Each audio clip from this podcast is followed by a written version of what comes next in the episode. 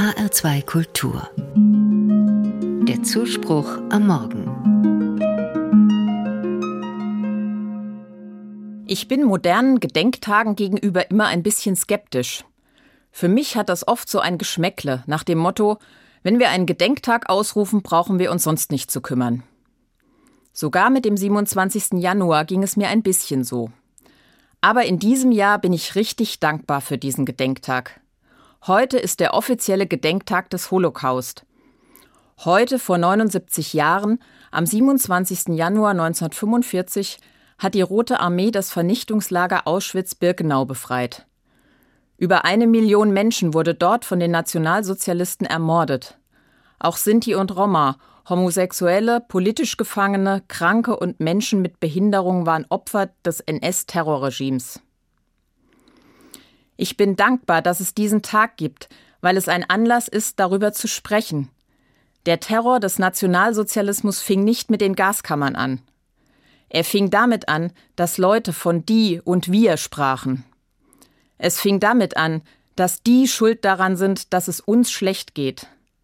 Es fing damit an, dass Gruppen von Menschen willkürlich Grundrechte aberkannt wurden. Wir haben in den letzten Monaten erlebt, die hässliche Fratze des Antisemitismus wird in Deutschland noch sichtbarer als bisher. Menschen in Deutschland beschmieren Häuser mit Davidsternen und bedrohen Menschen jüdischen Glaubens. Der Polizeischutz vor jüdischen Schulen und Synagogen muss verstärkt werden. Ich will das alles nicht. Ich will nicht in einem Land leben, das aus seiner Geschichte nichts gelernt hat. Ich will nicht in einem Land leben, in dem wer auch immer wegen seiner Identität angepöbelt wird. Ich will mich dagegen wehren, weil es so falsch ist.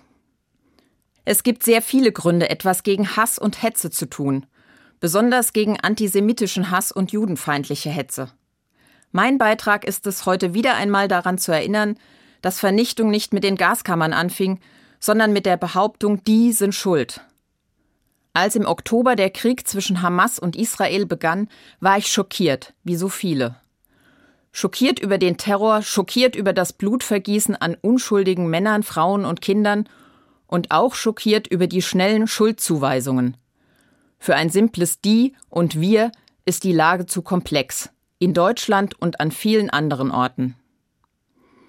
Als Deutsche und als Christin will ich, dass Menschenfeindlichkeit ein Ende hat. Ich will mich meiner Verantwortung stellen. Der Holocaust-Überlebende Max Mannheimer hat es so begründet. Wir sind nicht schuld an dem, was geschah, aber verantwortlich dafür, dass es nicht mehr geschieht. Deshalb erinnere ich daran und setze mich dafür ein. Jetzt widersprechen. Jetzt für Frieden eintreten. Jetzt Menschen schützen. Jetzt tun, was jede und jeder Einzelne tun kann. Und als allererstes heißt das, nicht schweigen zu Menschenverachtung und Ausgrenzung.